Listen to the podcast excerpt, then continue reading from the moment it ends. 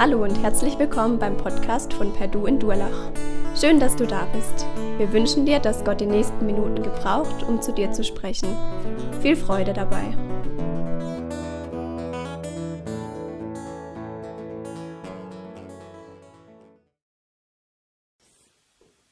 Jesus, meine Hoffnung lebt. Damit haben wir gerade aufgehört und jetzt geht es um das gleiche Thema. Ich weiß, dass mein Erlöser lebt. Wir wollen uns heute mit diesen bekannten Versen aus dem Hiobsbuch beschäftigen. Hiob 19, Vers 25 bis 27. Ich weiß, dass mein Erlöser lebt. Und zuletzt wird er sich über den Staub erheben. Und nachdem diese meine Hülle zerbrochen ist, dann werde ich von meinem Fleisch los Gott schauen. Ja, ich selbst werde ihn schauen und meine Augen werden ihn sehen, ohne ihm fremd zu sein.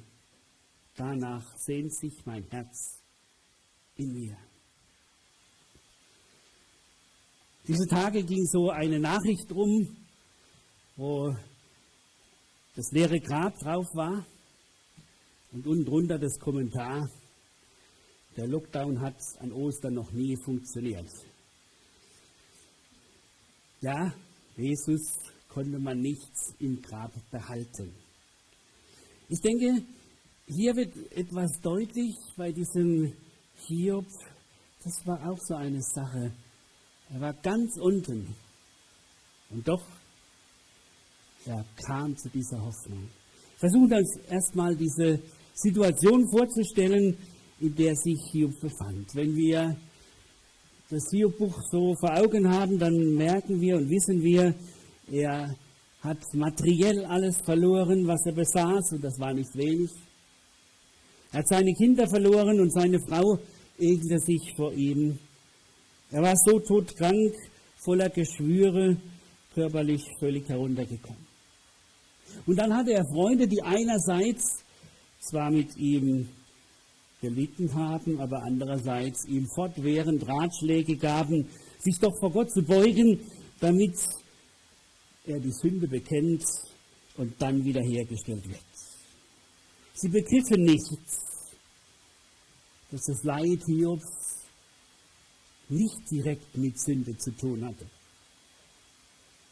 sondern dass das Leid Hiobs auf einer anderen Grundlage basierte, nämlich man könnte es vielleicht so ausdrücken, Hiob kam so zwischen die Fronten. Da war der Satan, der sagte, guck mal Gott, dem Hiob geht so gut, das ist ja kein Problem, dass er jetzt hier lebt. Nimm mir mal alles weg du wirst sehen, er wird dir ins Angesicht absagen. Und Gott sagt, ich nenne es mal so, wie wir es menschlich sagen Gott nimmt die Wette an. Sagt, pass auf, du darfst ihm alles wegnehmen. Aber du wirst erleben, dass er nicht sich von mir wenden wird. Und so war es auch. Hiob hat furchtbar gelitten. Hiob hat die Ferne Gottes verspürt. Und er schreit, und das wird uns hier ähm, in den Versen vorher gesagt. Erbarmt euch, erbarmt euch doch über mich, ihr meine Freunde, denn die Hand Gottes hat mich getroffen. Warum verfolgt ihr mich ebenso wie Gott und werdet nicht satt, mich zu zerfleischen? Oh, dass doch meine Worte aufgeschrieben, oh, dass doch in ein Buch sie eingetragen würden und dass sie mit eisernem Griffel und Blei für immer in den Felsen gehauen würden. Man denkt, jetzt bricht er zusammen. Jetzt ist alles aus mit ihm. Und dann auf einmal dieses Wunderbare. Ich weiß, dass mein Erlöser lebt. Eine durch Gottes Geist geschenkte Erkenntnis. Alles, was geschieht, das könnte man so beschreiben. Das ist wie so ein Lichtblick der Dunkelheit oder noch anders. Hier befindet sich in einem Nebel und auf einmal bricht der Nebel auf. Was passiert? Die Sonne scheint ihm ins Gesicht und er bekommt auf einmal eine ganz neue Sichtweise. Ich weiß, dass mein Erlöser lebt. Ich weiß, dass ich einen Erlöser habe. Ich weiß, dass er für mich eintritt. Ich weiß, dass er für mich bürgt. Ich weiß, er hat das letzte Wort auf dieser Erde. Es ist dieser Gott über mir. Dieser Gott, den ich, den ich gerade nicht verstehe, dem ich meine Verzweiflung ins Gesicht schreie und er bis jetzt nicht antwortet.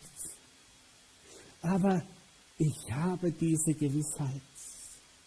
Und diese Gewissheit keimt gerade auf in mir.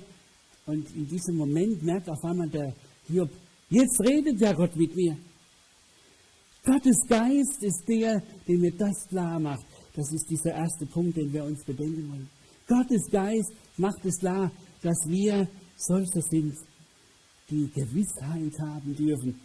Und Hiob merkt gar nicht, dass er dabei etwas angesprochen hat, was er selber noch gar nicht von seiner Reichweite verstehen konnte, aber er bekommt diese Gewissheit.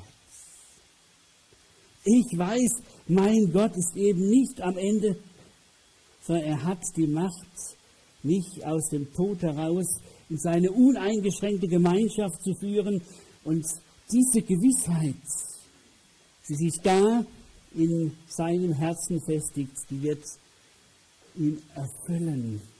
Die erfüllt seine Sehnsucht, die er im Herzen hat. Und er weiß, es wird nicht sein wie eine Fata Morgana, die auf einmal sich nichts auflöst. Nein, diese Gewissheit darf Hiob haben. Und das ist die Gewissheit, die wir haben dürfen als Christen angesichts der Auferstehung Jesu Christi angesichts unseres auferstandenen Heilandes Jesus Christus. Jesus, äh, Hiob, er ist der, der von keinem anderen redet als von Jesus, dem Auferstandenen. Wir haben es am letzten Sonntag ja schon mitbekommen, da heißt es, das alles aber kommt von Gott, der uns mit sich selbst versöhnt hat durch Christus, indem er ihn ihre Sünde nicht anrechnete und das Wort der Versöhnung in uns legte. Denn er hat den, der von keiner Sünde wusste, für uns zur Sünde gemacht, damit wir in ihm die Gerechtigkeit würden, die vor Gott gilt. Das erlebt, das erkennt auf einmal ein Hiob. Ich weiß, dass mein Erlöser lebt. Ich weiß, egal was passiert, ich komme heraus aus dem, dass ich vor Gott eigentlich nicht bestehen kann. Ob ich jetzt direkt besondere Sünde getan habe oder nicht, die Trennung von Gott ist da, aber da gibt es einen, der mich herausholt. Und er sagt uns, das ist das Zweite, er wird sich über dem Staub erheben. Jesus blieb nicht im Grab. Damit ist die Rechtfertigung von der Sünde frei zu werden rechtskräftig geworden. Und deshalb ist die Frage, ob Jesus Christus leibhaftig auferstanden ist, ob er damals den Jüngern begegnet ist ob er in dieser Welt war und dann zum Vater aufgestiegen ist, so entscheidend wichtig für unsere, unseren Glauben, denn daran liegt der Ewigkeitswert unseres Glaubens. Paulus hat es wunderbar erläutert in 1. Korinther 15. Anscheinend gab es damals schon die Situation, dass manche Leute sagen, also das mit der Auferstehung Jesu, ja, das mag ja schon sein, dass die Jünger das so weitergeben, aber ob das so passiert ist, und dann sagt Paulus, Mensch, überleg doch mal, was ist, wenn Jesus nicht auferstanden ist? Er sagt dann, um es noch einmal zu sagen, wenn die Toten nicht auferstehen, ist auch Christus nicht auferstanden. Wenn Christus nicht auferstanden ist, ist euer Glaube eine Illusion. Die Schuld, die ihr durch eure Sünde auf euch geladen habt, liegt immer noch auf euch. Und auch die, die im Glauben an Christus gestorben sind, sind dann verloren. Wenn die Hoffnung, die Christus uns gegeben hat, nicht über das Leben in der jetzigen Welt hinausreicht, sind wir bedauernswerter als alle anderen Menschen. Aber Gott sei Dank, es verhält sich ganz anders. Christus ist von den Toten auferstanden. Er ist der Erste, den Gott auferweckt hat. Und seine Auferstehung, sie gibt uns die Gewähr, dass auch die, die im Glauben an ihn gestorben sind, auferstehen werden. Das macht doch die Osterfreude aus. Ich bin durch Jesus Christus durch den Tod gegangen mit ihm. Meine Sünde ist dadurch vergeben. Und nun bin ich im neuen Leben mit ihm, in der neuen Schöpfung und habe eine herrliche Zukunft, die auf mich wartet. Job, er spricht diese Stellvertretung an und ähm, das Große ist, das wird meistens gar nicht gesehen, dass in diesem Hiob-Buch der Elihu, der vierte Freund, der junge Freund, diesem Hiob auch ein wenig Nachhilfeunterricht gibt, wie das aussieht. Oder anders gesagt, Anschauungsunterricht gibt, wie das aussieht, wenn Gott seinen Erlöser schickt. Da lesen wir in Hiob 33 von 12 an. Siehe, du bist, da bist du nicht im Recht, erwidere ich dir. Wenn du Gott anklagst, dass er dich zu Unrecht so leiden lässt, denn Gott ist größer als der Mensch. Warum rechtest du mit ihm, da er doch keine Tat zu verantworten hat? Aber Gott redet, und dann heißt es, er redet im, im Traum, er redet in Gesichten. Gott begegnet dem Menschen und öffnet ihm das Ohr und zeigt ihm dass er umkehren muss. Und dann heißt es, wenn es dann für ihn einen Gesandten gibt, Vers 23, einen Mittler, einen aus Tausenden, der den Menschen seine Gerechtigkeit verkündigt, so wird er sich über ihn erbarmen und sprechen, erlöse ihn, damit er nicht zur Grube hinabfährt. Ich habe das Lösegeld gefunden. Alsdann wird sein Fleisch frischer sein als in jungen Jahren. Er wird zurückkehren zu den Tagen seiner Jugend. Er wird von Gott, er wird zu Gott flehen und der wird ihm gnädig sein. Ja, er wird ihm sein Angesicht sehen lassen mit Jauchzen. Er wird dem Menschen seine Gerechtigkeit wiedergeben.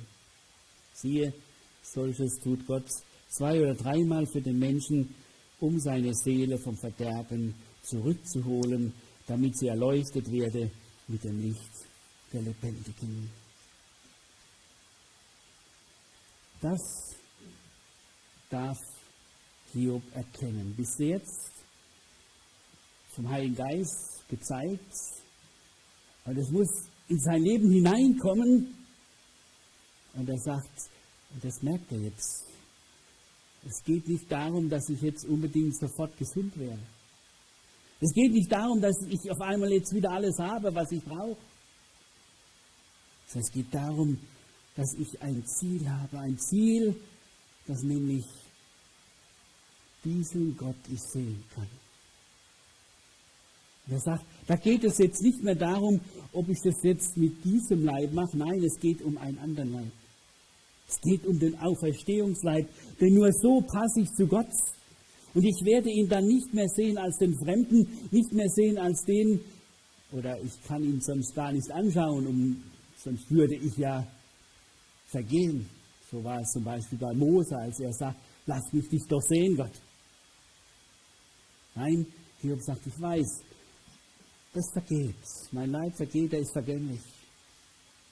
Aber ich werde einmal einen neuen Leib haben und dann werde ich Gott sehen, wie er ist und werde in seiner Herrlichkeit sein. Und da war wie Hiob schon in dieser Situation in seiner Situation etwas sieht, was später der Paulus in wunderbarer Weise erläutert, auch wieder in 1. Korinther 15. Er sagt, wie töricht ist es, wenn man meint, ja, wie kann das denn gehen, dass ich mit diesem Leib, der dann verwest, auf einmal bei Gott sein kann? Er sagt, das ist wie mit einem Samenkorn. Es muss in die Erde ersterben und dann bringt es Frucht, neue Frucht. So ähnlich könnt ihr euch die Auferstehung von den Toten vorstellen. Was in die Erde gelegt wird, ist vergänglich. Was auferweckt wird, unvergänglich. Was in die Erde gelegt wird, ist armselig. Was auferweckt wird, ist voll Herrlichkeit. Was in die Erde gelegt wird, ist hinfällig. Was auferweckt wird, voller Kraft. Was in die Erde gelegt wird, ist ein natürlicher Leib. Was auferweckt wird, ein himmlischer Leib. Und wie einen natürlichen Leib mit der Seele entsprechenden Körper gibt, muss es auch einen himmlischen Leib mit einem dem Geist entsprechenden Körper geben. Das ist unsere Auferstehungshoffnung. Ist uns das noch klar? Rechnen wir damit? Oder sind wir heute auch in der Situation, dass wir in der Gefahr sind, nur zu sehen, Hauptsache, ich sterbe nicht. Hauptsache, ich bekomme nicht diese Krankheit und weiß nicht, was da alles auf mich zukommen wird. Hiob sagt, ich weiß, es geht um einen neuen Auferstehungsleib. Ich weiß, ich darf einmal Gott schauen und wenn wir in die Offenbarung schauen, dann wird es so deutlich gemacht. Da heißt es dann in Offenbarung 21, wir werden bei Gott sein. Gott wird mitten bei den Menschen sein. Da wird diese völlige Gemeinschaft sein, in der wir miteinander leben werden. Können wir uns noch gar nicht vorstellen. Aber das soll uns ganz neu froh machen. Das ist die Auferstehungshoffnung, die wir haben dürfen und durch die wir immer wieder neu ausgerichtet werden sollen in unser Leben hinein. Da gab es einen Wettbewerb, wo man die Arie von Händel gesungen hat, ich weiß, dass mein Erlöser lebt. Weiß nicht, manche von euch kennen vielleicht diese Arie, wunderbare Arie. Und es waren zwei, die also vorgesungen haben. Und der eine hat wunderbar musikalisches hervorragend gemacht. Und die andere war nicht ganz perfekt. Aber die Jury hat beurteilt und hat gesagt, das war perfekt gesungen, aber das war von Herzen gesungen. Ich weiß, dass mein Erlöser lebt. Können wir das von Herzen sagen? Das ist das, was die Osterbotschaft ausmacht. Jesus ist nicht im Grab geblieben, er ist auferstanden und deshalb haben wir eine wunderbare Hoffnung. Aber nicht nur eine wunderbare Hoffnung. Und damit kommen wir nämlich zum vierten. Meine Sehnsucht ist gestillt. Meine Sehnsucht, dass ich mit Gott Gemeinschaft haben will. Das hat Gott in uns hineingelegt. Und das prägt nun mein Leben, dass ich in dieser Gewissheit lebe. Und in dieser Gewissheit zu leben heißt auch, dass ich das ausstrahle. Dass ich den anderen sage, wisst ihr was, was ist das für eine wunderbare Sache? Ich habe Versöhnung durch Jesus Christus mit Gott. Ich darf mit Gott in Verbindung sein. Ich weiß, ich werde ihn einmal sehen, wie er ist. Und ich werde in dieser Situation des Lebens vorbereitet auf die Ewigkeit. Und da kommt noch etwas ins Spiel, was uns immer wieder zu schaffen macht. Petrus hat es wunderbar weitergegeben in seinem, seinem Hypnus, wo er Gott, den Vater, preist, was er uns geschenkt hat durch die Auferstehung. Und da sagt er so schön, wir jubeln voller Freude, obwohl wir jetzt eine Weile den unterschiedlichsten Prüfungen ausgesetzt sind. Doch dadurch sollen sich euer Glaube bewähren und es wird sich zeigen, dass er wertvoller ist als das vergängliche Gold, das ja auch durch Feuer geprüft wird. Denn wenn Jesus Christus sich offenbaren wird, auch wenn Jesus Christus sich offenbart, wird auch die Echtheit eures Glaubens sichtbar werden und euch Lob, Ehre und Herrlichkeit einbringen. Ihn liebt ihr ja, obwohl ihr ihn nie gesehen habt. An ihn glaubt ihr, obwohl ihr ihn jetzt noch nicht seht. Ihr jubelt mit unsagbarer, von Herrlichkeit erfüllter Freude. So werdet ihr das Ziel eures Glaubens erreichen, eure Rettung. Darum geht es. Auch in den Nöten unseres Lebens. Da, wo wir Gott nicht verstehen, warum er so oder so in unserem Leben verfährt, sind wir solche, die sagen, er bringt mich durch. Er hat ein wunderbares Ziel für mich. Ich darf in dieser Freude leben. Wir leben, darum geht es. Gerade auch in unserer Zeit ist es so wichtig, dass wir uns immer wieder neu von dieser Freude anstecken lassen und uns gegenseitig ermutigen und klar machen, wir haben einen Erlöser. Ich weiß, dass mein Erlöser lebt. Und das soll uns froh machen. Das soll uns neu klar werden. Das heißt Ostern. Das Grab, da bleiben wir nicht stehen. Wir sehen auf den Auferstandenen, der lebt, der uns begleitet in unserem Leben und uns zur Auferstehung bringt. Wir bleiben nicht am Zeitgeschehen stehen und sind entmutigt, sondern wir freuen uns auf, der, auf die wunderbare Erlösung durch unseren Herrn Jesus Christus, wenn er wiederkommt und uns zu sich nimmt. Und diese Freude darf und soll alles überschatten, was uns niederdrückt. Diese Freude soll dieser Lichtblick sein im Nebel unserer Zeit. Diese Freude soll das Orientierungslicht in der Dunkelheit sein. Diese Freude hilft uns, jedem Einzelnen in seiner Situation, das Leid, die Not, das Unverständliche, diesem Gott anzubefehlen, zu sagen, ja, ich nehme es an, weil es Vorbereitung für die Ewigkeit ist. Ich nehme es an, weil du mich dadurch fühlst und leitest. Und ich will mich nicht unterdrücken lassen, sondern es bleibt bei der Freude, weil mein Erlöser lebt. Und in diesem Sinn wünsche ich euch frohe Ostern. Wir wollen beten. Ja, Jesus Christus, wir danken dir, dass wir schon in diesem Hiob-Buch, eines der ältesten Bücher des Alten Testamentes, diese wunderbare Botschaft haben. Ich weiß, dass mein Erlöser lebt. Ich weiß, dass ich mit ihm einmal Gemeinschaft haben werde. Ich weiß, dass ich Gott schauen werde von Angesicht. Eine wunderbare Hoffnung, die wir haben und die uns immer wieder neu durchtragen soll in den Irrungen und Wirrungen unseres Lebens. Und so lass uns Menschen sein, die sich immer wieder neu das ins Herz geben lassen. Ich weiß, dass mein Erlöser lebt. Ich bin geprägt von der Auferstehungshoffnung, weil dieser Jesus auferstanden ist. Weil er zur Rechten Gottes sitzt und uns vertritt. Weil er wiederkommt, um uns zu sich zu nehmen. Herr, lass uns solche sein, die in dieser Zeit und Welt diese Botschaft nicht nur im Herzen tragen, sondern auch weitergeben und den Menschen Hoffnung geben, weil du unsere Hoffnung bist. So danken wir dir, dass du mit uns weitergehst und wir so frohen Getrost Ostern feiern können. Amen.